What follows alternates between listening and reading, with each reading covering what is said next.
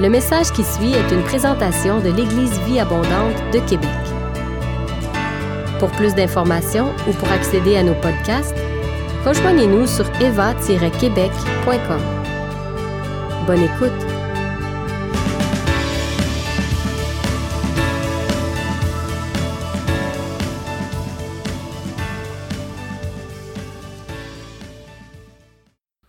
Est-ce qu'il y a des gens qui ont déjà vu le film Retour vers le futur?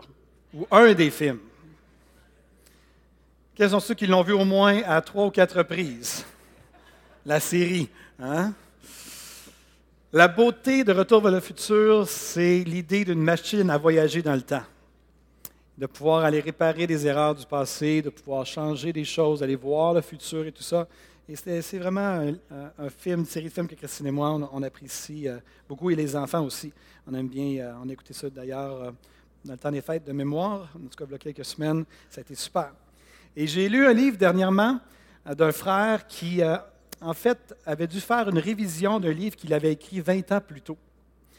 Et il mentionnait dans, son, dans sa préface, son premier chapitre, il disait euh, quand euh, j'avais des demandes, les gens m'ont écrit pour me dire c'est quand tu vas faire une révision ou faire une nouvelle, euh, comment on appelle ça, une nouvelle réimpression.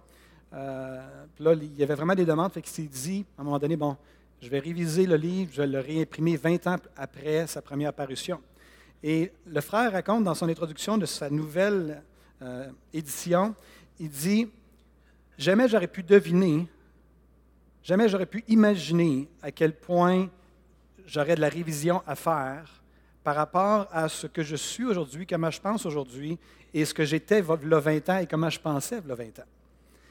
Et l'auteur dit, j'aimerais tellement ça pouvoir voyager dans le temps et d'être capable d'aller rencontrer mon moi d'il y a 20 ans avec ce que je sais aujourd'hui et de pouvoir lui partager ce que je sais aujourd'hui. Et il disait, je ne sais pas si mon moi d'il y a 20 ans, idéaliste et arrogant, serait capable d'accueillir ce que le moi d'aujourd'hui voudrait lui partager. Est-ce qu'il serait capable de comprendre? Est-ce qu'il serait capable de recevoir? Est-ce qu'il aurait un cœur assez humble? Est-ce qu'il serait capable de juste écouter sans, se fermer? Et euh, alors que je lisais ça, je me disais, moi aussi, j'aimerais, j'aimerais ça pouvoir rencontrer le Benoît d'il y a 20 ans, 25 ans en arrière. Et une des choses que j'essaierais de lui transmettre à ce jeune Benoît-là, ce jeune homme, ce jeune homme qui est nouvellement marié, c'est ce que je vais aborder avec vous ce matin. Il y a un running gag présentement dans le comité euh, de l'EVA. Euh, dans notre ordre du jour, il y a une place où c'est rapport du pasteur de la famille et euh, du leader principal. Et à chaque fois qu'on arrive là, pasteur André Junior, il fait son rapport, puis il raconte toutes les choses, soit de notre vie personnelle ou des choses dans son ministère pastoral on, ne, rapporte pas les choses confidentielles, mais on fait juste prendre soin des ouvriers. Les membres du comité prennent soin de nous qui sommes les ouvriers. Et après ça, c'est mon rapport. Et le running gag, c'est qu'à chaque, fois que je commence mon rapport, je prends une pause. Puis là, les membres du comité ils font tout un sourire parce qu'ils savent qu'est-ce qui s'en vient. Je dis, les gars, je veux juste vous dire que je suis un gars avide et résolu. Hein, les gars, ils savent. Là. Un gars avide et résolu. Qu'est-ce que c'est le mot avide? Pas que je suis. Euh, c'est pas de l'avidité. Avide, ça veut dire qu'on désire quelque chose avec violence. Et je désire que son règne vienne, que sa volonté soit faite. Je désire qu'on puisse voir Québec être changé, transformé. Je suis avide. Je désire cette chose-là avec violence. Si vous me demandez, c'est quoi ton plus grand rêve, euh, Pasteur Benoît? Mon plus grand rêve, c'est que nous puissions vivre à Québec ce que l'apôtre Paul a vécu à Éphèse, dans Actes 18 et 19, où littéralement il a, il a transformé une ville païenne idolâtre au plus haut point, euh, profondément raciné dans l'occultisme, être transformé au point que les gens en sont venus à craindre le Seigneur. Et il y a une église solide qui s'est établie dans cette ville-là. Donc, je suis un gars avide et résolu euh, dans ce sens-là. Mais dernièrement, dans la dernière rencontre, je leur ai dit la même chose et ils savaient où je m'en allais avec tout ça. Il y avait le sourire fendu jusqu'aux oreilles. Euh, j'ai dit, les gars, je suis avide et résolu et paisible. Et euh, ça peut peut-être paraître contradictoire avec ce que j'ai fait en début de, message, mais c'est juste circonstanciel. Euh, ça ne reflète pas mon état d'âme dans les dernières semaines et les euh, derniers mois. Donc, j'aimerais aborder une partie de mes réflexions personnelles qui nourrissent actuellement ma paix intérieure. J'aimerais vous amener dans un texte des Écritures, dans les Évangiles. Et euh, ce qui précède le texte qu'on va lire, c'est la scène du lavage des pieds des disciples, où Jésus va prendre la serviette, va laver les pieds de ses disciples. Il va leur dire, je vais donner un modèle que, pour que vous puissiez faire la même chose que je vous ai fait, de vous servir les uns les autres. Après ça, Jésus va annoncer sa trahison. Il va annoncer qu'il y a quelqu'un parmi les disciples qui va le trahir. Et une fois que Judas va quitter la salle, Jésus va dire aux gens, euh, il va annoncer son départ, que sa mort est imminente, qu'il s'en va, il va donner son nouveau commandement. Il va dire, Voici mon nouveau commandement, aimez-vous les uns les autres comme je vous ai aimé. Aimez-vous les uns les autres. Et il va continuer un peu plus loin, il va enseigner quelques petites choses. Puis à un moment donné, alors qu'ils sont dans la salle, c'est la salle où s'est passée la, première scène, où ils ont pris le repas ensemble, où ils, ont mangé la Pâque ensemble et tout ça. C'est ce moment-là. Et à un certain moment donné, Jésus va dire, mais afin que le monde sache que j'aime le Père et que j'agis selon ce que le Père m'a donné, levez-vous, partons d'ici. Donc, il quitte la salle où s'est passée la première scène, là où il a lavé les pieds de ses disciples, il quitte cet endroit-là et ils s'en vont marcher, ils s'en vont à l'extérieur. Et en cours de déplacement, il est fort probable que Jésus se soit arrêté avec ses disciples dans un vignoble pour leur enseigner le principe de son royaume que nous allons voir ensemble ce matin. Et Jésus va leur dire euh, ce qui suit. Il va dire, il va commencer son discours en disant, je suis le cep, je suis la vigne, et mon Père est le vigneron. Je suis le cep, vous êtes les serments. Celui qui demeure en moi et en qui je demeure porte beaucoup de fruits, car sans moi, vous ne pouvez rien faire. Donc, il est fort probable que Jésus ait amené ses disciples dans un vignoble suite à la sortie de la chambre haute, ou l'endroit où ils ont pris leur repas ensemble, qu'il les a amenés dans un vignoble pour leur enseigner ce qu'on va lire dans quelques instants.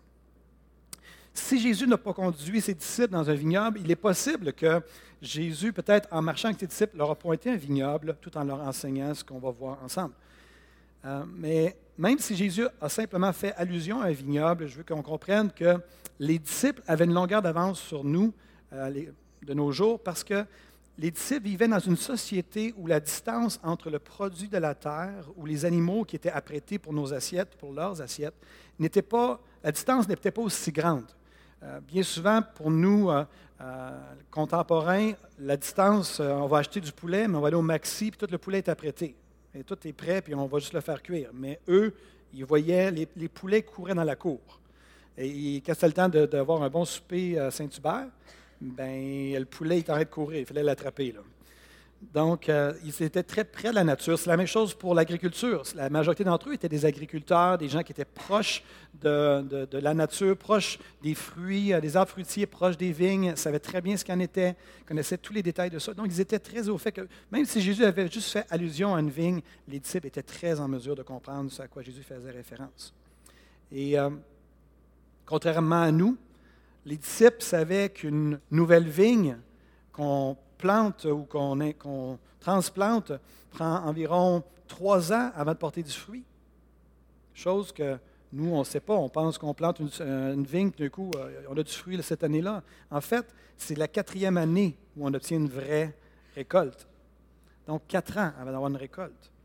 Et aussi, un autre aspect que je veux que vous ayez euh, sur votre radar, dans votre esprit, pendant qu'on va lire le passage qu'on va lire, c'est pour le peuple juif, au niveau prophétique, la vigne représente, euh, la vigne, les raisins, le vin, ça représente la bénédiction de Dieu.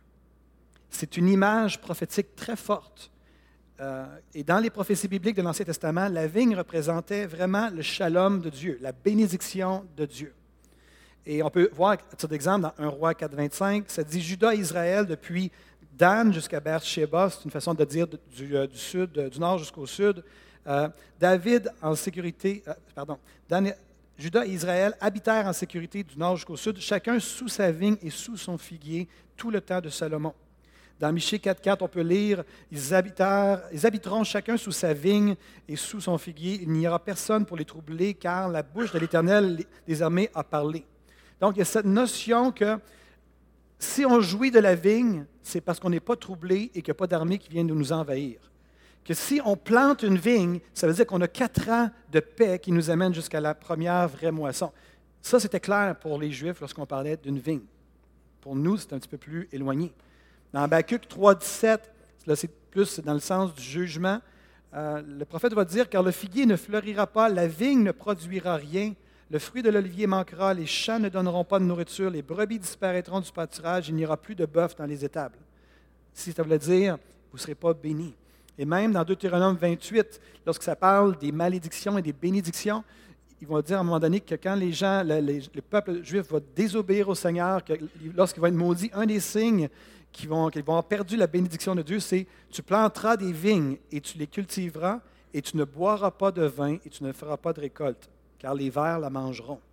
Donc, la notion, mon point ici, c'est vraiment de saisir, alors qu'on va lire le passage ensemble, que pour un juif, c'était clair que la vigne est un signe de la bénédiction de Dieu, de la tranquillité, du shalom de Dieu, de la constance, du fait qu'ils sont dans la bénédiction de Dieu. En d'autres mots, la vigne et le fait de jouir de ses fruits est un signe de bénédiction, de prospérité, de tranquillité divine.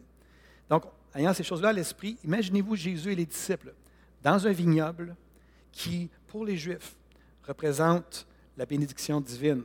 imaginez, hein, je ne sais pas comment vous la trouvez, cette image-là, je la trouve vraiment, vraiment belle. Je ne sais pas si vous avez vu, là, mais moi, je suis juste là, là.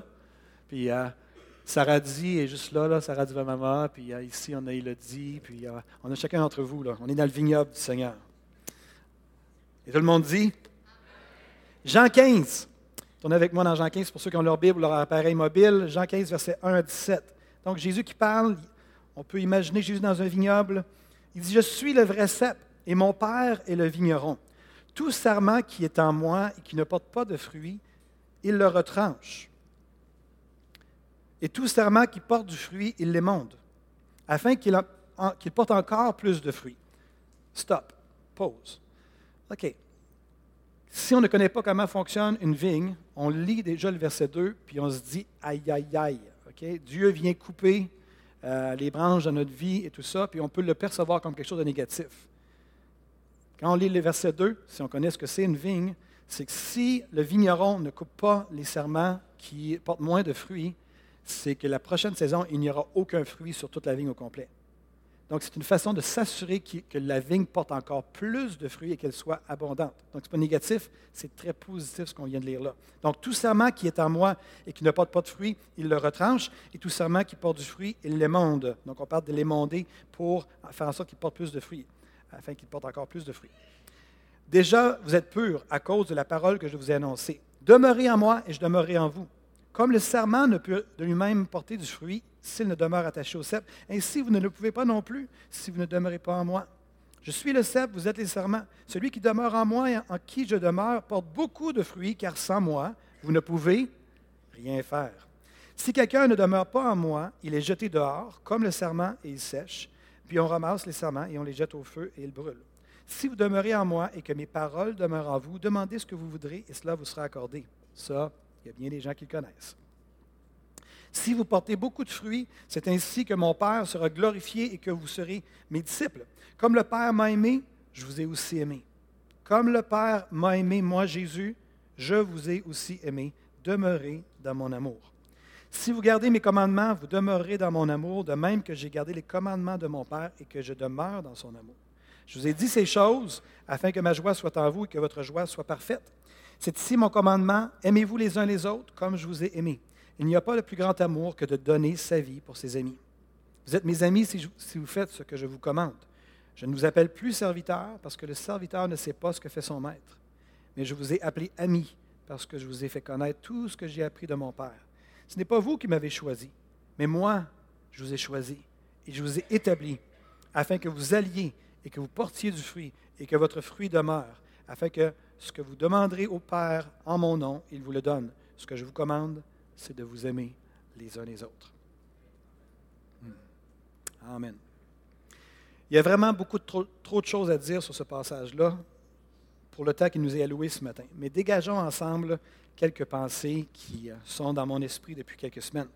Donc Jésus va dire, je suis le cep euh, je suis le vrai cep et mon Père est le vigneron. Je suis le cep, vous êtes les serments. Celui qui demeure en moi et en qui je demeure porte beaucoup de fruits, car sans moi, vous ne pouvez rien faire. Donc Jésus se compare à un plant de vigne, un cep, et il compare ses disciples à des branches et des serments. individuelle. Et Jésus présente son Père comme étant le vigneron, celui qui s'occupe de la vigne. C'est-à-dire que c'est Dieu qui s'occupe de l'environnement afin que le vignoble puisse produire le maximum de fruits. Et Jésus avait un objectif très, très précis en tête lorsqu'il a fait appel à cette métaphore du vigneron, du cep et des serments. Il a dit à ses disciples la raison pour laquelle il, leur, il, utilisait cette métaphore-là. Il va dire dans le verset 11, Je vous ai dit ces choses afin que ma joie soit en vous et que votre joie soit parfaite. Donc l'objectif de Jésus en racontant cette métaphore-là, peut-être dans un vignoble, c'était afin que sa joie à lui soit dans ses disciples et que leur joie soit parfaite. Et quand on parle de joie parfaite, le mot derrière parfaite, c'est complète. Une joie accomplie, une joie comblée, une joie remplie, une joie vraiment qui déborde. Donc Jésus était préoccupé par le niveau de joie de ses disciples. Il voulait que ses disciples soient joyeux. Je me rappellerai toujours une des scènes de, un des films de Jésus, je ne me rappelle pas c'est lequel, il y a tellement de films de Jésus, de la vie de Jésus, que je n'arrive pas à me rappeler lequel c'était, mais à un moment donné, Jésus se ramasse à une fontaine avec ses disciples, puis il boit un peu, puis après ça, il commence à arroser ses disciples, et en bon québécois, le party pogne. Puis je me rappelle qu'à la fin de ce film-là, Jésus était tellement un homme normal et non pas comme le Jésus de Nazareth. Désolé pour tous ceux qui, qui aiment sur Jésus de Nazareth. C'est juste que moi, un homme qui cligne jamais des yeux puis qui ça, me fait quasiment peur, tu sais. Donc, euh, mais ce Jésus-là était dans l'autre film, il n'était pas comme Jésus de Nazareth. Il était vraiment drôle, amical, il était super. Et à la fin du film, la présence de Dieu est venue sur moi et j'ai juste, éclaté en sanglots. De dire, si ça, Jésus est comme ça, là, je suis prêt à le suivre jusqu'au bout de la terre. J'étais capable, j'étais prêt à suivre aussi Jésus de Nazareth jusqu'au bout de la terre, mais en tout cas, ça m'a aidé. L'apôtre Paul disait que le royaume de Dieu, ce n'est pas le manger et le boire, mais c'est la justice, la paix et la joie par le Saint-Esprit. Donc, le royaume de Dieu, il est supposé d'avoir de la joie. Donc, comme on vit ce matin, il y a la place pour ça, pour rire ensemble, et c'est correct. Ça choque l'esprit religieux, mais ça réjouit le cœur du Père. Et le Seigneur a voulu que ses disciples soient remplis de joie et d'une joie qui était complète et entière. Donc, la joie dont Jésus parlait n'était pas un simple bonheur qui découle d'une vie où toutes les circonstances sont favorables ou qui sont en notre faveur. Jésus parlait de la joie qui jaillit du plus profond de notre âme et qui s'appuie sur la vérité que notre Père céleste sera toujours avec nous et que toute chose concourt bien de ceux qui aiment Dieu, même parfois dans les moments plus difficiles. Donc, découvrir la vraie joie, c'était au cœur de la leçon de Jésus dans le vignoble. Dans les premières années dans les premières, euh, années, euh, pas premières années, les premières heures de cette année 2020, le Seigneur m'a emmené dans un vignoble spirituel, dans un temps avec lui, pour m'enseigner. Et le Seigneur m'a révélé qu'il y avait de l'amertume dans mon cœur. Pourtant, j'en voulais à personne. J'étais en chicane avec personne. Il n'y avait pas de manque de pardon dans ma vie. Mais le Seigneur m'a dit, tu as une racine d'amertume dans ton cœur. Et c'était complètement pas du tout sur mon radar, c'était complètement inconscient. Et le Seigneur m'a révélé ça, puis je ah, ouais, OK. Puis la parole nous dit, veillez à ce que personne ne passe à côté de la grâce de Dieu, dans Hébreu 12, 15, que personne ne passe à côté de la grâce de Dieu, qu'aucune racine d'amertume ne pousse et ne cause du trouble en empoisonnant plusieurs d'entre vous. Donc le Seigneur, dans les premières heures de cette année, alors que j'étais avec lui, me dit, il y a de l'amertume dans ton cœur. OK. Puis après ça, c'est comme si ça passait de mon inconscient, puis ça l'a monté dans mon conscient, dire OK, l'amertume qui est là, je n'étais même pas au courant. Puis cette amertume-là venait voler une partie de la joie parfaite qui m'était échue en partage. Donc, pour moi, l'amertume, je vois ça un petit peu comme un baril, dans lequel on fait d'ailleurs le vin, euh, bien souvent. Donc, un baril que on ne peut pas avoir le liquide plus haut que la planche la plus courte. Ici, on a un baril qui est brisé, donc pour ma part, la, planche de l'amertume ou de ce qui. Il y avait quelque chose dans ma vie qui faisait en sorte que c'était.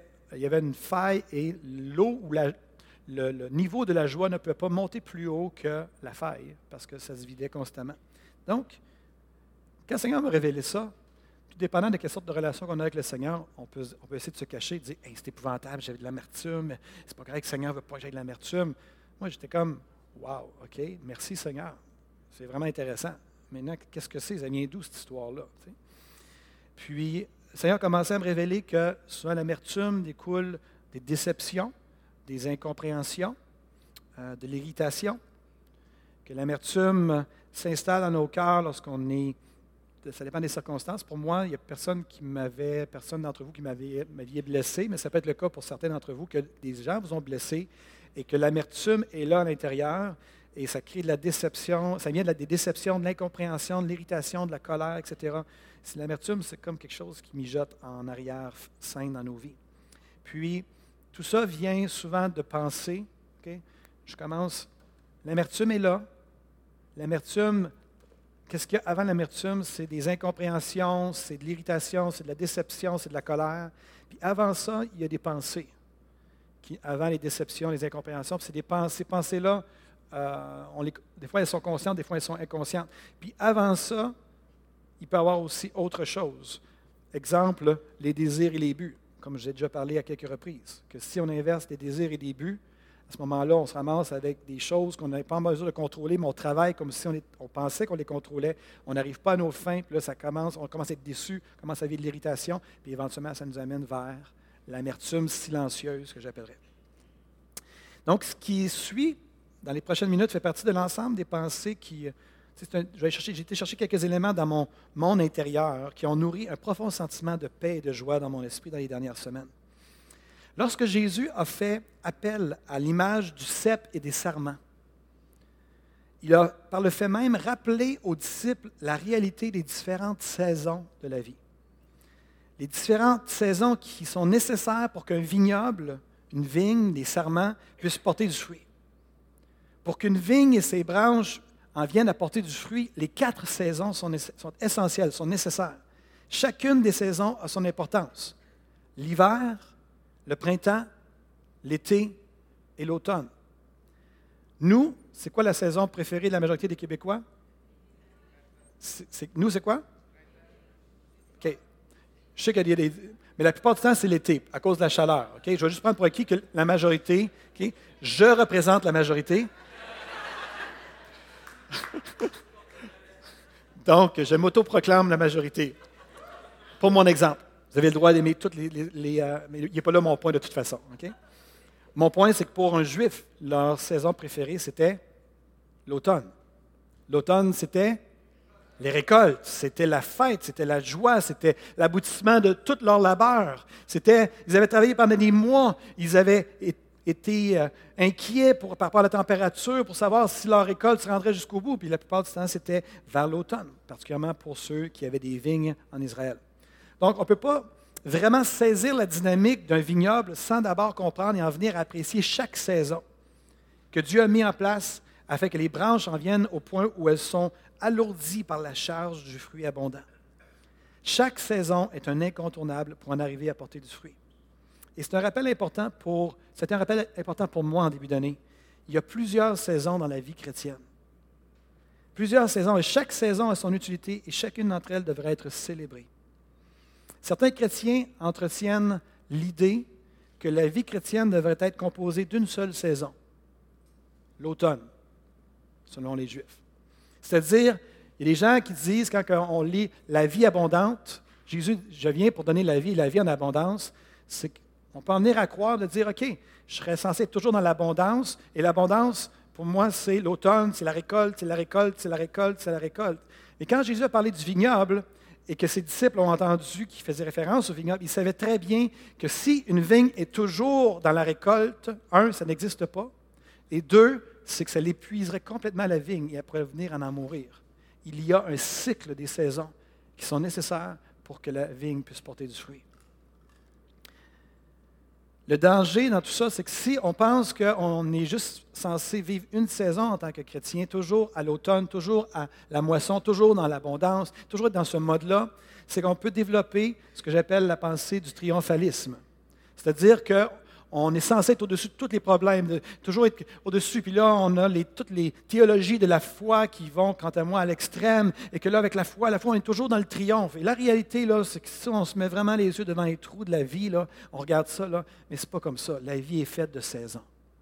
Est-ce qu'il y a des gens qui reconnaissent ce que je suis en train de dire, que votre vie est faite de saisons? OK? Donc, les saisons sont là. Parce que sinon, si on tombe dans cette théorie du triomphalisme, ce qui va arriver, c'est qu'on se berce d'illusions. Éventuellement, on tombe dans la déception. Si on est vraiment, vraiment religieux, on va cacher notre déception.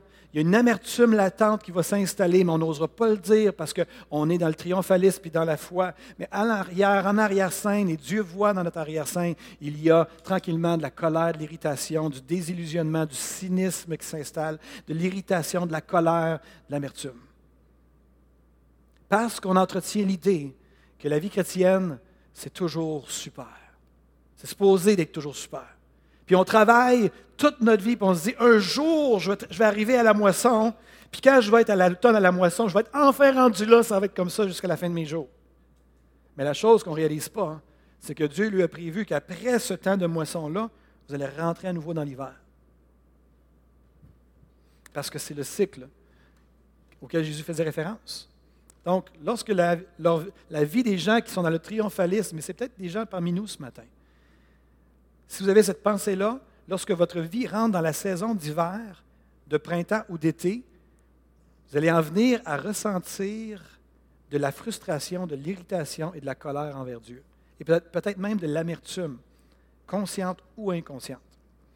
Si la période de la moisson est tout ce à quoi on s'attend, alors nous risquons fort bien d'être déçus. Et en plus, on risque de mépriser les jours, les semaines et les mois où Jésus est en train de faire une œuvre en profondeur dans nos vies.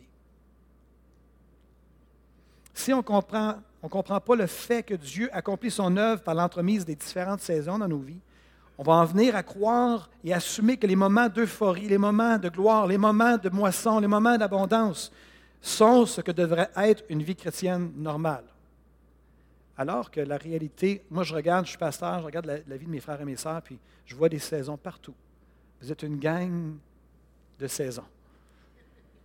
Il y a des gens parmi vous, vous êtes dans la moisson, vous êtes dans l'automne, c'est la plus belle saison de votre vie chrétienne. Il y a d'autres gens, vous êtes dans l'hiver. Il y a d'autres gens, vous êtes dans l'été où l'épreuve, le soleil vous tape dessus, c'est pas facile, mais le fruit est en train de mûrir à l'intérieur de vous. C'est peut-être pas facile. Le Seigneur n'a pas dit que la vie serait facile. Mais le Seigneur a dit que si on demeure en lui, on va porter du fruit. on va porter beaucoup de fruits. Donc, si on vit des moments d'euphorie, puis on s'attend que c'est ça la vie chrétienne, on va s'attendre à ce que ça, demeure toujours comme ça, qu'on va stationner là, on va rester là. Puis tout ce qu'on vit après ça, qui est en deçà du moment d'euphorie, va devenir potentiellement, va être perçu potentiellement comme un signe que quelque chose ne va pas ou que ma vie chrétienne, euh, quelque chose qui déplaît au Seigneur dans tout ça, alors que c'est juste le cycle des saisons spirituelles. J'aimerais vous dire que ma vie chrétienne a été euh, une série d'apothéoses mais je vous dirais, et je pense que je n'ai jamais dit ça à l'Église abondante, mais je n'ai jamais vécu de grands moments euh, de gloire avec le Seigneur dans mes, dans, mes, années de vie chrétienne, des moments de visitation. Je ne suis jamais tombé dans transe ou des choses comme ça. Je ne suis pas encore monté au ciel. Euh, je n'ai pas l'intention de monter au ciel pour mon séjour permanent, mais s'il veut que j'aille pour un séjour temporaire, je suis ouvert. Vous comprenez la différence, j'espère. Mais euh, ça a été un long processus. Et ce que je vous parle là, c'est des choses qui étaient dans le tapis au fond de mon cœur pendant des années. Et le Seigneur me rappelait en, ce début d'année l'importance de se rappeler que la vie chrétienne est remplie de saisons. Et ça tourne, ça tourne. Et chaque saison spirituelle dans notre vie a son importance. Et que jamais le Seigneur nous abandonne dans aucune saison. Que si on arrive en hiver puis qu'on se dit Dieu, t'es où? Il est là. Vous pouvez avoir confiance que si Dieu, ça fait un petit bout que vous avez l'impression que Dieu ne vous parle pas, il est là. L'ennemi vous fait, vous faire croire qu'il n'est pas là, mais il est là. Il y a eu des moments d'accalmie dans ma vie chrétienne aussi, des moments où euh, ce n'est pas euh, le, ciel ouvert ou que Dieu me parle constamment, que je dis à ma femme arrête de me parler, Dieu me parle. Je ne suis, pas dans cet état-là, ça ne m'est jamais vraiment arrivé. Vous êtes deux à parler en même temps. Je ne suis pas capable. Un homme, ça fait une chose à la fois. Et pour nous, j'ai eu un amen d'un homme ici. Hein. Il y a des hommes qui font une seule chose à la fois. Il y en a d'autres qui sont capables d'en faire plein à la fois. Pour nous qui croyons au surnaturel, à l'onction, à la guérison, toute cette dimension du royaume-là, on est en quelque sorte plus vulnérable de tomber dans le piège que je parle présentement. Parce que souvent, on travaille notre vie chrétienne, puis on s'attend à atteindre un point où que là, enfin, je vais avoir un download de Dieu, puis là, à ce moment-là, là, je vais être à l'automne, puis après ça, ça va être un automne permanent. Mais je tiens à vous dire qu'il y a des saisons dans votre vie chrétienne. Et que vous n'êtes pas un mauvais chrétien quand vous tombez dans, dans une période, dans la saison de l'hiver. Vous savez, un serment qu'on voit ici n'est jamais irrité, frustré ou impatient quand les saisons changent. Car la réalité est que chaque saison est essentielle pour qu'il puisse porter du fruit. Je suis le cep, disait Jésus. Vous êtes les serments. Celui qui demeure en moi et en qui je demeure porte beaucoup de fruits, car sans moi, vous ne pouvez rien faire. Si vous portez beaucoup de fruits, c'est ainsi que mon Père sera glorifié et que vous serez mes disciples. Nous, on lit ces versets et on se dit que l'aboutissement, la finalité, le but à atteindre, c'est le fruit. le Seigneur voit toutes les, toutes les, euh, je pourrais dire, les saisons à venir dans la vigne, dans le serment que vous êtes. Saviez-vous que lorsque on, ce que ça se dit grappiller, en tout cas, lorsqu'on va chercher les grappes et qu'on fait la récolte, saviez-vous que déjà la prochaine récolte est à l'intérieur des branches? Elle est prête pour l'année d'après. Le Seigneur est un Dieu de saison. Et il va par étapes. Il y a deux sortes de fruits dans le royaume de Dieu. Du moins, c'est ceux auxquels j'ai pensé euh, dans ma réflexion. Il y a des fruits du royaume ce à quoi on aspire, nous, à l'Église abondante. On aime ça lorsqu'on reçoit des dons de révélation. On aime ça lorsque le Seigneur nous parle à travers des paroles prophétiques. On aime ça quand le Seigneur nous parle à travers des rêves. On aime ça quand euh, on sent la présence manifeste de Dieu, comme le dimanche matin, on a euh, prié pour le baptême de l'Esprit. La présence de Dieu vient. On aime ça, c'est quelque chose qui est super. Mais aussi, on croit, et je ne sais pas si vous avez déjà eu l'occasion, mais c'est vraiment tripant lorsque le Seigneur t'utilise pour chasser des démons. C'est pour ça qu'on a été sauvés. On a été justifiés, on est sanctifiés et on est mobilisés. Et un des fruits du royaume, il dit, vous allez parler de nouvelles langues, oui, vous allez chasser des démons, vous allez guérir les malades. Ça, c'est les fruits du royaume qui fait avancer le royaume. Est-ce que les gens qui, aspirent à ces fruits-là, si vous êtes à l'Église abondante, normalement, c'est que vous êtes avec nous à ce niveau-là, on veut ça. Et chaque chose que Dieu nous donne, chaque parole prophétique, chaque démon qui est chassé, on se dit, wouh! On croit dans le prophétique, on croit dans le surnaturel, on croit dans la révélation du royaume de Dieu, les fruits du royaume. Et sans lui, on ne peut rien faire. Mais avec lui, tout est possible. Mais il y a un autre fruit aussi qui, est là, et c'est le fruit de l'esprit. Vous savez, on accepte Jésus, on est justifié. Ça veut dire qu'on est sauvé, on est justifié, on est pardonné nos péchés, c'est merveilleux. Après ça commence le joyeux processus qu'on appelle la sanctification, la transformation, qu'on est changé d'un homme à un autre homme, et là on change une femme, et là le Seigneur nous change. Et le Seigneur veut produire ceci en nous. Car l'Esprit de Dieu produit bien autre chose. Le fruit de l'Esprit, c'est l'amour, la joie, la paix, la patience, le bon caractère, l'amabilité, la serviabilité, la bonté, la générosité, la fidélité, la confiance dans les autres, la douceur, la modestie, l'humilité, l'aptitude à céder et à s'adapter, la tempérance, l'amour, la chasteté et la maîtrise de soi. C'est la parole vivante, c'est une paraphrase. Je trouve qu'elle est très, très, très pratico-pratique pour nous aujourd'hui. Dieu veut produire ça en nous, le caractère et tout ça. Puis, pour être honnête, quand je regarde ma vie, je constate que je ne suis plus le même homme que j'étais il y a 20 ans. Celui à qui j'aurais voulu parler il y a 20 ans, là, on n'est vraiment pas au même, point. Mais lorsque je regarde ma vie, à part de chercher constamment à demeurer en Jésus avec de bonnes habitudes spirituelles, l'écoute et l'obéissance, je ne sais pas trop comment ma vie a changé.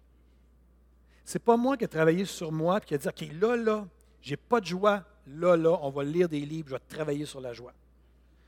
Euh, là, là, j'ai pas de paix. Moi, j'allais devant le Seigneur, puis à un moment donné, le Seigneur, comme en début d'année, il m'a parlé sur la question de l'amertume. Puis là, OK, puis là, je, pose plus de questions, puis là, je, reste à l'écoute du Seigneur, je médite, puis là, tranquillement, les choses changent, puis je ne sais pas trop comment. Moi, je suis un serment. Je porte du fruit. Ou du moins, je suis en voie de porter du fruit. Il est vrai que j'ai reçu des révélations significatives au cours de mes années, que j'ai d'ailleurs partagé certaines d'entre elles avec vous. Euh, tout le monde se rappelle peut-être de J'accepte ton processus, Que Seigneur, à un moment donné, que je m'étais retrouvé dans un, bureau avec une sœur de l'Eva, puis que je pleurais comme un bébé, je n'étais pas capable de me retenir, je n'étais pas capable de me contrôler, puis je, pleurais. Vous vous rappelez de ça? Avec toutes ces choses-là. Tu sais, quand tu l'échappes solide en bon québécois, là? Ah, je l'échappais solide, mais j'avais aucune idée de ce qu'il y avait en arrière ça. Puis, à un moment donné, Seigneur, faire une histoire courte avec une histoire beaucoup plus longue. À un moment donné, j'étais assis dans, mon, dans mon, euh, ma causeuse, dans le sous-sol. Puis là, j'étais en train de, prier, puis le Seigneur me dit Tu n'acceptes pas mon processus. C'est pour ça que tu as tout ça en arrière-plan. OK. Ça, c'est le défi de ma vie. J'ai tendance à vouloir dire au Seigneur qu'est-ce qu'il devrait faire. Parce que le Seigneur, Seigneur et moi, on sait que j'ai des bonnes idées. Mais euh, finalement, j'ai réalisé comme de quoi qu'il y a des pas, mal meilleures idées que moi, des meilleures idées que moi. Et il connaît mieux les choses. Donc, j'ai partagé, j'accepte ton processus. Accepter le fait que Dieu, justement, est à l'œuvre. Et encore ce matin, j'en parle. Ça fait partie de ma réalité, encore un combat dans ma vie. Je vais parler aussi de je choisis de croire. Je choisis de croire que tu sais ce que tu fais, Seigneur. Je choisis de croire que tu sais ce que tu permets. Je choisis de croire que tu agis au-delà de ce que mes yeux voient, de ce que mes oreilles entendent et de ce que mon cœur comprend. Je choisis de croire que tu es toujours bon. Je choisis de croire que tu es toujours juste. J'ai bien dit, je choisis de croire.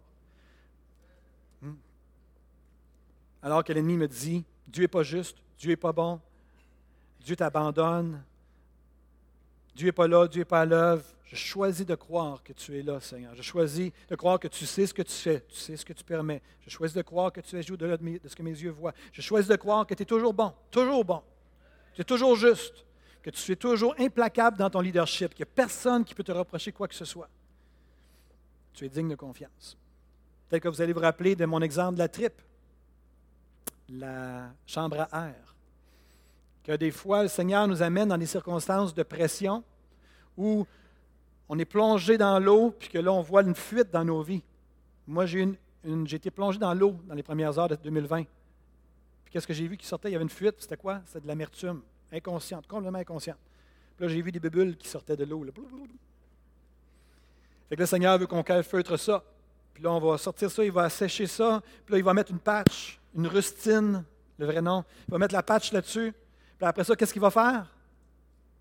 Il va regonfler la, chambre à air, puis il va la remettre dans l'eau. Pourquoi? Pour que lui et moi, on puisse voir si ça a vraiment été réglé, la question. Ça, j'ai enseigné ça à l'Église abondante. C'est des choses en cours de route dans ma vie? Fait les gens qui prient, entre autres, ils disent Seigneur, je veux avoir la joie. On a vu tantôt, je veux avoir de la joie. Les gens pensent que ça va être un download comme dans la matrice. Puis là, c'est comme j'ai de la joie. Si seulement c'était aussi simple. Des fois, ça arrive, par contre. Je dois l'avouer, il y a des gens qui vivent des downloads, pff, tombent à terre, ils se remontent, puis ils remontent de là, ils ne sont plus les mêmes. C'est merveilleux. Seigneur, oui. Je dis oui, Seigneur. Mais ma vie à moi, ça a été un long processus. Et je pense que pour la majorité d'entre nous, c'est un long processus. Donc la joie. Seigneur, je t'ai pris pour de la joie dans mon cœur. Puis on prie pour ça, puis la Bible est très claire que le Seigneur veut qu'on ait une joie parfaite. Mais souvent, on va, s'attendre à une joie qui est un piètre substitut à ce que le Seigneur veut vraiment nous donner. Mais le Seigneur va nous amener dans des circonstances pour nous amener à avoir de la vraie joie. C'est facile d'avoir de la joie quand tu as de l'argent dans ton compte de banque et toutes les circonstances sont favorables. Ah, c'est le fun! je suis à Cuba sur la plage. Ah, c'est merveilleux, je suis rempli de joie. Au mois de janvier, pendant que tout le monde est en train de pelleter, j'ai encore plus de joie.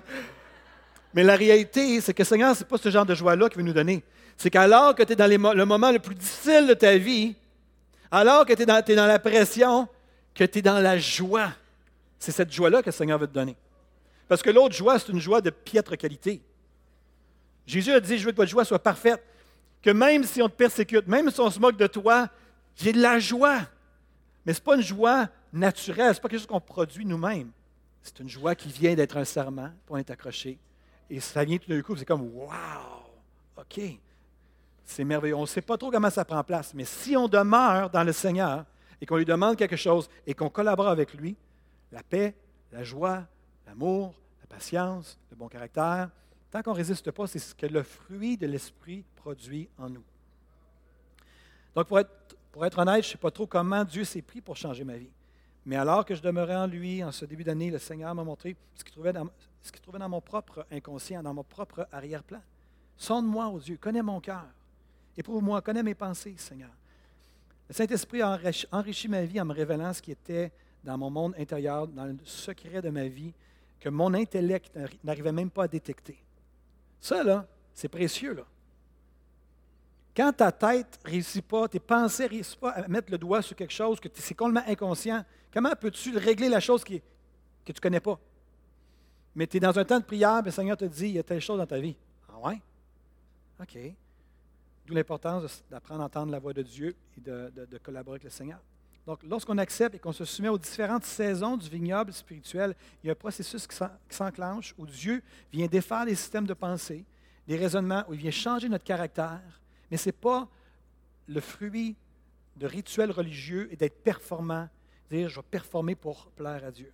C'est le fait d'être accroché et attaché au cep et de laisser la sève de l'esprit monter en nous. Un cep, là, je vous mets au défi d'aller auprès d'une branche et de regarder une branche pousser. Prenez une heure au printemps, là, puis regardez la, branche. Vous allez voir que c'est un rythme plutôt lent. Puis la branche ne fait pas grand-chose, elle ne bouge pas, elle ne parle pas, elle ne se plaint pas, mais l'esprit et la sève de l'esprit montent dans cette branche-là. C'est la vraie sève naturelle, monte dans la branche et les choses se font. C'est la même chose dans notre vie chrétienne. La sève de l'esprit est là et elle monte. Qu'on s'en rende compte ou non, la vie de l'esprit est là, à moins que vous ayez refusé l'œuvre de l'esprit dans vos vies, que vous résistez. Mais sinon, si vous accueillez, que vous, êtes, vous demeurez dans le Seigneur, cette sève-là monte en vous. L'important est de comprendre et d'apprendre à appliquer la condition pour que le processus s'enclenche et se poursuive. Demeurer. Le mot demeurer dans le texte qu'on a lu dans Jean 15, 1 à 17, on le voit 13 fois, le mot demeurer. Demeurer, demeurer, demeurer, demeurer, demeurer, demeurer, demeurer. Demeurer, c'est l'idée de se loger, de rester, de persévérer, d'attendre. Je suis là, je demeure. Je demeure là. Ça veut dire quoi au juste demeurer? Mais revenons justement à la branche puis au cep c'est vraiment le fait de demeurer, d'être persévérant, d'attendre et de s'attendre au Seigneur. Donc, demeurer est un style de vie, ce n'est pas juste un acte, c'est un style de vie, c'est une attitude intérieure. La nuit avant d'aller à la croix, Jésus a exprimé à ses disciples que son désir était que sa joie en eux, soit en eux et que leur joie soit parfaite. Et Jésus leur a révélé le secret du succès en les amenant fort probablement dans un vignoble, et non pas en les amenant dans le temple, pour leur enseigner comment perpétuer des rituels religieux. Jésus ne les a pas emmenés dans le temple, il les a emmenés dans un vignoble.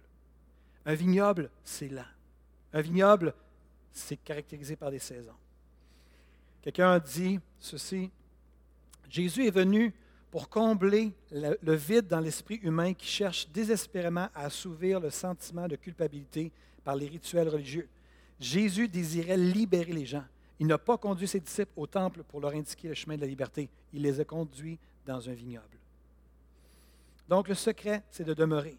Si vous portez beaucoup de fruits, c'est ainsi que mon Père sera glorifié et que vous serez mes disciples. Comme le Père m'a aimé, je vous ai aussi aimé. Demeurez dans mon amour. Laissez-vous aimer. Le Seigneur vous aime ce matin. L'ennemi veut vous convaincre du contraire. Pourquoi que l'ennemi veut vous convaincre du contraire? parce que c'est le secret de la vie de l'Esprit qui monte en nous. Si vous doutez de l'amour de Dieu, que vous vous tassez de l'amour de Dieu, à ce moment-là, vous sortez du fait de demeurer. Mais il faut demeurer pour que l'Esprit de Dieu fasse son œuvre en nous. Si vous gardez mes commandements, vous dans mon amour, de même que j'ai gardé les commandements de mon Père et que je demeure dans son amour. Donc, demeurer, qu'est-ce que c'est au juste? Je vais essayer de le décrire. Ce n'est pas je n'ai pas la prétention d'avoir la réponse, mais juste quelques réflexions. Qu'est-ce que ça veut dire demeurer? On est en 2020. On veut que la sève de l'Esprit monte en nous. Ça dit que la clé, c'est de demeurer. Qu'est-ce que ça peut vouloir dire de demeurer? Quelques pensées pour, nous, pour amorcer votre réflexion. Demeurer, c'est d'être convaincu que Dieu nous aime et qu'on se tient sur une fondation solide qui est son amour. S'il y a des gens, vous avez encore à discuter avec le fait que Dieu vous aime, que vous êtes encore ambivalent par rapport à Dieu, vous ne savez pas trop comment Dieu, est-ce qu'il vous aime vraiment, il ne vous aime pas? Est-ce que j'ai affaire au Dieu de l'Ancien Testament, au Dieu du Nouveau Testament? J'encourage à lire le livre Il m'aime de Wayne Jacobson, qui a été un outil vraiment que le Seigneur a beaucoup. Est-ce a des gens aussi qui ont apprécié le livre? C'est vraiment quelque chose qui m'a beaucoup aidé. Donc, demeurer, c'est d'être convaincu que Dieu nous aime. Demeurer, c'est se reposer sur le fait indéniable que nous sommes vraiment aimés par Dieu et qu'il utilise les différentes saisons de notre vie pour nous apprendre à accéder à la joie qui ne dépend pas des circonstances. Demeurer, c'est d'aimer notre prochain. Et quand je parle d'aimer notre prochain, je parle pas. Quand la Bible dit aimer votre prochain, je l'ai déjà dit, je le redis. C'est pas d'avoir des émotions. C'est facile d'aimer son conjoint si votre, votre couple est en santé. C'est facile. Moi, c'est facile d'aimer ma femme. C'est vraiment facile. Mais ce n'est pas ça d'aimer son prochain. Aimer son prochain, c'est d'être bon à l'égard de son prochain, de choisir d'être bon, de faire ce qui est bien. Ce n'est pas des émotions. C'est de faire ce que le Seigneur s'attend de nous et d'aimer notre prochain. Si on fait ça, on demeure dans son amour. Jésus a dit, si vous gardez mes commandements, vous demeurez en moi. Voici mon commandement, aimez-vous les autres comme je vous ai aimé. Donc, quand il y a des gens qui ne sont pas aimables, c'est là que l'enjeu de demeurer est là. Est-ce que vous allez demeurer ou non? Quand les gens ne sont pas aimables? Que ce soit votre conjoint, conjointe, ou que ce soit quelqu'un qui est juste un frère ou soeur, ou quelqu'un à votre travail qui est désagréable. Aimer notre prochain fait en sorte qu'on demeure dans, euh, dans le Seigneur. Demeurer, ça peut, aussi ça peut être aussi d'avoir confiance que la sève de la vie de l'Esprit monte en nous, et même quand on ne s'en rend pas compte. C'est-à-dire de ne pas douter que parce que c'est plus calme dans ma vie chrétienne, que tout d'un coup je suis plus aimé de Dieu, que tout d'un coup Dieu est plus à l'œuvre. Dieu est toujours à l'œuvre. Toujours à l'œuvre. Demeurer, ça peut être de ne pas paniquer lorsqu'on quitte la saison d'automne et qu'on entre dans la saison de l'hiver.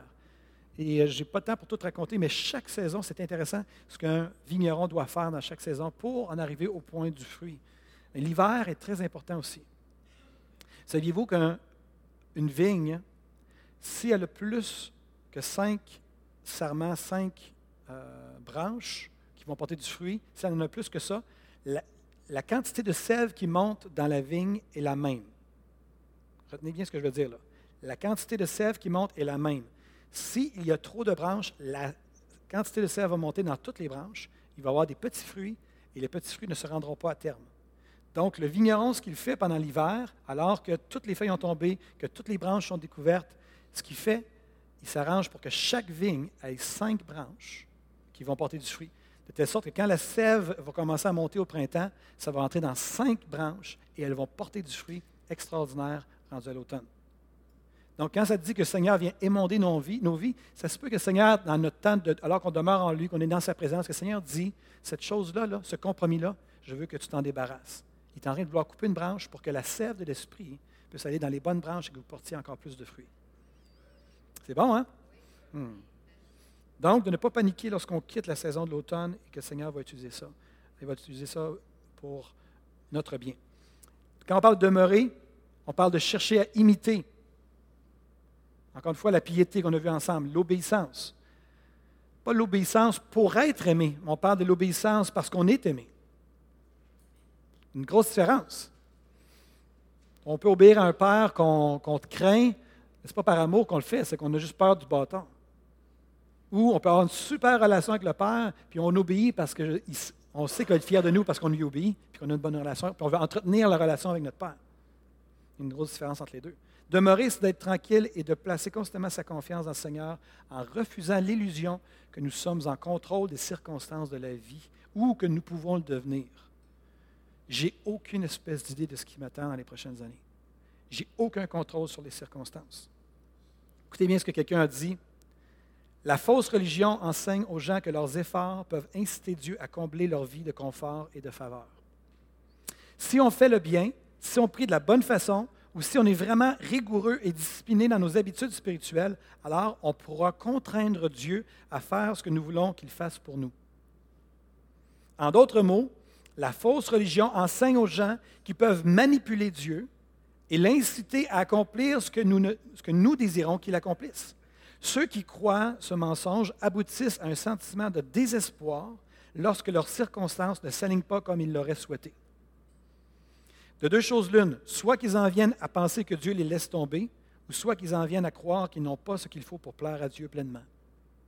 Si nous désirons nous engager dans le processus divin pour porter du fruit, alors il faudra apprendre à dépenser beaucoup moins d'énergie à essayer de changer nos circonstances. Ainsi, nous serons davantage libres pour apprendre à dépendre de Dieu alors que nous traversons les circonstances de notre vie. À dépendre de Dieu alors qu'on traverse les circonstances de nos vies. Ce que Dieu forme en nous deviendra alors beaucoup plus important que notre propre confort. À chaque saison, nous recevrons ce qui nous est nécessaire pour que notre croissance perdure. Toutes les souffrances ne sont pas nécessairement nocives ou nuisibles les souffrances peuvent contribuer à faire croître le fruit qui apportera beaucoup de joie au Père. Wow! Il y a beaucoup de grains à moudre, comme disait Pasteur Dominique, à ce niveau-là. Je me dirige vers la fin de mon message. Demeurez dans le Seigneur. J'aimerais vous dire que l'autorité spirituelle, votre autorité spirituelle, si vous voulez grandir dans l'autorité spirituelle, ça découle du fait de demeurer en Jésus. Ce n'est pas quelque chose qui va vous tomber dessus à un moment donné, l'autorité spirituelle. C'est quelque chose qui découle de l'intimité avec le Père, avec la sève de l'Esprit qui monte en nous. Ce n'est pas nécessairement un moment de visitation qui nous donne l'autorité spirituelle, c'est l'intimité avec le Père. Une autre chose que j'aimerais dire, c'est les manifestations spirituelles, les dons spirituels, la prophétie, de recevoir un don de foi, de recevoir un don de guérison pour une circonstance donnée, n'est pas un signe de maturité spirituelle. Les manifestations spirituelles ne découlent pas nécessairement du fait de demeurer, car ce sont des dons spirituels qui sont communiqués à un moment donné. La semaine dernière, pour ceux qui étaient là, on a eu Nadie, notre sœur qui a dirigé le louange ce matin, qui nous a raconté qu'il était à l'église Saint-Roch euh, au centre-ville, puis il y a un sans-abri qui a demandé euh, de l'argent. Vous vous rappelez de ça? Puis là, elle est en train de chercher dans son, porte-monnaie pour lui donner de la monnaie, puis de toute évidence, de mon point de vue, le sans-abri commençait à prophétiser sur Nadie. Est-ce qu'il était saint? Est-ce qu'il avait passé 40 jours à jeûner? Non. Les dons spirituels, et ça, ça vaut pour les hommes de Dieu, les pasteurs, que ce n'est pas parce que Dieu les utilise que nécessairement ils ont la sainteté au fond de leur cœur et qu'ils demeurent dans le Seigneur. Et ça, c'est difficile pour certains gens de comprendre, de comprendre ça parce qu'ils pensent que les dons spirituels sont donnés à des gens qui ont, qui ont atteint un certain niveau de maturité. Non, non, non. C'est des dons. C'est donné. C'est donné, mais le Seigneur veut vous sanctifier, c'est sûr, parce que les dons peuvent devenir notre nourriture, puis éventuellement, on va avoir besoin des dons pour se valoriser, tout ça, puis ça devient très maladif. Puis il y a des gens qui, alors que le Seigneur ne parle plus au travers d'eux, vont créer, vont euh, imiter, vont inventer des supposés dons pour garder la face devant les gens, alors que ce n'est pas l'Esprit qui parle. Parce qu'ils ont besoin de l'attention des gens pour être nourris dans leur estime de même. Les Corinthiens dans la Bible avaient des gros problèmes de sanctification, mais ils exerçaient tous les dons. De sorte qu'il ne vous manque aucun don, dit l'apôtre Paul à 1 Corinthiens 1,7. Donc, l'importance de euh, de la sanctification par les saisons, c'est important. Donc, nous, on est des gens qui croyons dans l'onction, dans les dons spirituels, dans le surnaturel. La sanctification, ça ne s'achète pas. Ça ne se vend pas au dépanneur c'est vraiment le fait de demeurer dans le Seigneur. D'où l'importance, et je, peut-être que vous avez trouvé que j'insiste là-dessus, mais oui, c'est important les habitudes spirituelles. Ce n'est pas dans le sens de la performance, c'est dans le sens de demeurer, dans le sens d'être dans sa présence. Que vous soyez dans l'hiver, dans l'été, dans le printemps, que vous soyez à l'automne, peu importe la saison, de demeurer. En fait, même dans la saison de l'automne, dans l'abondance, c'est hyper important de demeurer et de ne pas se laisser distraire par les nombreux besoins autour de nous parce qu'on porte du fruit. Puis tout d'un coup, on a un don qui est incroyable. On a un don de guérison. On commence à guérir tout le monde. Puis on prend plus de temps avec le Seigneur. Quels sont ceux qui savent que là, on est en danger? Donc, le fait de demeurer, c'est à n'importe quel moment, n'importe quelle saison. Je ne sais pas si vous avez déjà entendu parler de pasteur Paul Goulet euh, à Las Vegas, un pasteur québécois qui est pasteur d'une église là-bas. Puis il utilisait cette image-là. Euh, il parle du vase de notre vie. Il compare notre vie à un vase. Et si vous êtes un être humain normal, si vous n'êtes pas tout à fait comme Jésus, normalement, vous avez vécu des situations positives et négatives dans votre vie. Vous avez vécu des moments difficiles, il y a des gens qui vous ont blessé, il y a des gens qui vous ont, peut-être vous avez des parents dysfonctionnels, qui ont fait de leur mieux, mais ils étaient dysfonctionnels, et tout ça. Fait que vous avez des expériences positives et négatives dans votre vie. Et la réalité aussi, c'est qu'on a ce qui est conscient, ce qu'on sait. On sait qu'on est brisé, tout ça. Puis il y a ce que l'inconscient, ce qu'on ne sait pas. Et Paul, euh, Pasteur Paul nous, expliquait que lorsqu'on vit des situations, nos situations, lorsqu'on vit des événements, les événements vont passer par notre vase, ils vont rentrer, ils vont passer par nos plus et nos moins de notre vie, et ils vont ressortir avec une interprétation. Autrement dit, on va interpréter les événements qu'on vit en fonction de notre brisement. Si notre père était quelqu'un de pas fiable, qu'à chaque fois qu'il disait on va aller, je te promets, on va aller à la pêche, on va aller faire telle chose, puis il n'est pas fiable, vous avez un moins dans votre cuve.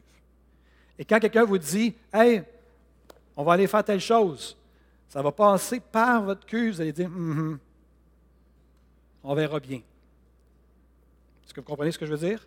Donc, nos, brisements et tout ça, nos moins, fait en sorte qu'on interprète, ça vient déformer l'interprétation parce qu'il y a des moins, il y a du brisement à l'intérieur de nous. Mais si, lorsqu'on demeure dans le Seigneur, le Seigneur commence à changer nos moins en des plus, qu'est-ce qui arrive à ce moment-là? C'est que, encore, lorsque les, situations nous arrivent, que ça, ça passe par nous, tout d'un coup, l'interprétation est beaucoup plus, euh, je vais le remettre, est beaucoup plus objective. On, voit les choses de façon beaucoup plus objective.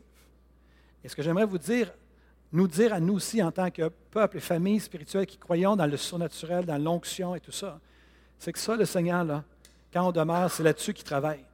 Toute la question de notre vase, de notre vie, de nos perspectives et tout ça. Il veut travailler et nous donner de la joie, de la paix, nous donner de la maîtrise de soi, et toutes ces choses-là. Puis après ça, ce qu'il veut, c'est qu'il veut déposer son onction sur un vase qui est sanctifié.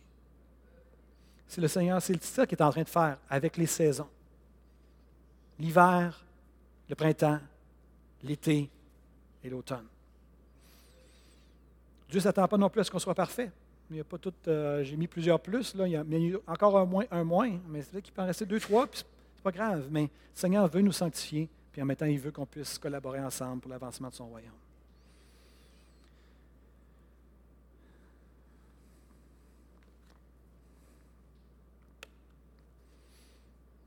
Vous êtes des super de beaux serments. Je suis un pasteur, un leader béni de vous avoir dans ma vie. Je ne vous connais pas tous comme je voudrais vous connaître. C'est un petit peu difficile de connaître autant de gens. Mais sachez une chose, c'est que je prie pour vous. Je prie que le Seigneur puisse faire une œuvre en profondeur dans vos vies. Et je prie que vous puissiez continuer à demeurer. Il y a peut-être des gens ce matin, vous êtes rentrés dans ce lieu, vous étiez découragés parce que vous ne vivez pas ce à quoi vous aspirez dans votre vie chrétienne. J'aimerais vous dire que le Seigneur est à l'œuvre dans vos vies. Je ne sais pas dans quelle saison vous êtes ce matin. Vous êtes peut-être dans l'hiver. On n'aime pas ça en hiver. Mais c'est dans la saison que le Seigneur vient émonder notre vie. C'est l'endroit où le Seigneur peut-être vient nous dire débarrasse-toi de telle chose, débarrasse-toi de telle chose. Je me rappelle, dernièrement, le Seigneur a, interpellé ma femme. Ma femme était quelqu'un qui dormait bien. Elle aime beaucoup dormir. Christine, elle a un don de Dieu qui est celui-ci. Elle se couche sur son côté gauche et elle se réveille le lendemain matin dans la même position qu'elle s'est couchée. Moi, je suis le type toupie, que les couvertes se ramassent de mon bar parce que je tourne pendant toute la nuit. Quels sont les, types toupies ici? OK? Quels sont les types que vous vous couchez le soir puis vous vous réveillez le lendemain sans vous être réveillé? Levez la main. OK. On aimerait vous demander d'imposer les mains à tous les autres qui n'ont pas levé la main, qu'on puisse avoir ce don-là. Mais mon point n'est pas là. Mon point, c'est qu'à un moment donné, Christine se sentait interpellée dans sa saison de demeurer dans le Seigneur à se lever la nuit pour prier. Hey! C'était une des joies de Christine le soir quand c'était d'aller se coucher. Là, c'est, quasiment l'apothéose de sa journée. Là. Elle a tripe d'aller se coucher. Là. Quels sont ceux qui aiment dormir? Quels sont ceux qui trouvent que c'est une perte de temps dormir? Oui. Puis justement, elle a commencé, puis de mémoire, Christine, tu avais demandé au Seigneur, Seigneur, si tu veux que je, que je prie dans la nuit, je te demande de me réveiller.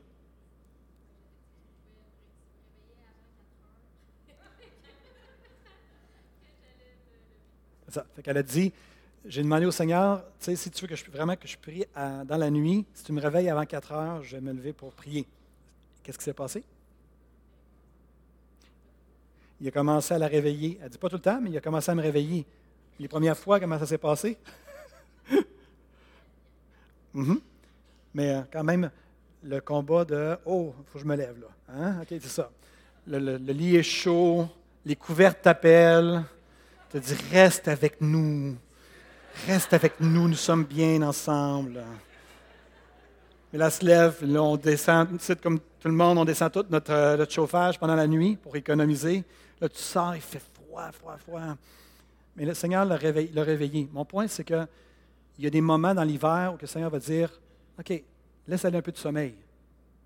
Laisse aller telle chose. Tu sais, telle activité, elle n'est pas mauvaise en soi, ce n'est pas un péché du tout. Je te demande de laisser, laisser aller ça. je veux que tu donnes plus et prennes plus de temps avec moi. Je veux que tu puisses aller au collège biblique. Je veux que tu puisses faire telle chose. Puis là, le Seigneur est en train d'émonder pour qu'on se avec cinq branches, cinq priorités et qu'on puisse porter beaucoup de fruits. Encore faut-il écouter de dire oui, Seigneur. Parce que la sève de l'Esprit qui monte en nous, c'est juste une quantité. Et le Seigneur, si on multiplie nos activités, le Seigneur n'enverra pas encore plus, plus, plus, de sève pour que toutes nos activités soient remplies. Pasteur Dominique avait l'expression qui disait du grain à moudre. Ça veut dire de la réflexion. Je pense que c'est un message qui nous amène à la réflexion ce matin. Jean 15, demeurez dans le Seigneur et portez du fruit. Pas vous porter du fruit, et vous allez porter du fruit par sa grâce. Amen. Est-ce qu'on peut pencher nos têtes? Merci de votre patience ce matin.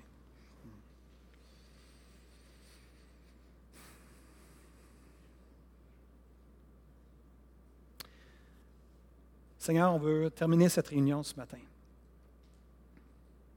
en venant simplement devant toi. Et j'aimerais dire, alors que c'est moi qui prie, c'est moi qui ai le micro ce matin, moi j'aimerais dire merci pour cette dynamique qu'on vient de, voir ensemble. De ce que, avec toi, ce n'est pas une dynamique de rituel religieux, qu'on n'est pas esclave de, règles, de lois, et, que non, on a une relation avec toi. On a juste à demeurer. On a juste à, à vivre de la vie de ton esprit qui est en nous. Merci, Père. Je prie que tu puisses nous apprendre à demeurer. Je prie aussi que tu puisses apaiser les cœurs qui sont rentrés dans ce lieu, les cœurs qui étaient troublés parce qu'ils avaient des attentes irréalistes et qui étaient venus mettre la lumière, sur ces attentes-là dans le but de les libérer de leurs illusions, de leur désillusionnement, de leur cynisme, peut-être de leur amertume, de leur colère, de leur irritation. Je prie qu'à partir de ce message, tout comme tu l'as fait pour moi en début d'année, que mes frères et sœurs puissent quitter ce lieu et qu'alors que tu vas prendre le message et que tu vas le rendre vivant à leur esprit, qu'ils vont être de plus en plus libres, de plus en plus joyeux, de plus en plus paisibles et qui vont vraiment demeurer en toi et découvrir la vie de ton esprit, la sève de ton esprit qui monte en eux. Père, nous te remettons ce message-là entre tes mains et nous nous attendons à toi. Amen. Amen. Amen. Alléluia. Gloire à Dieu. Amen.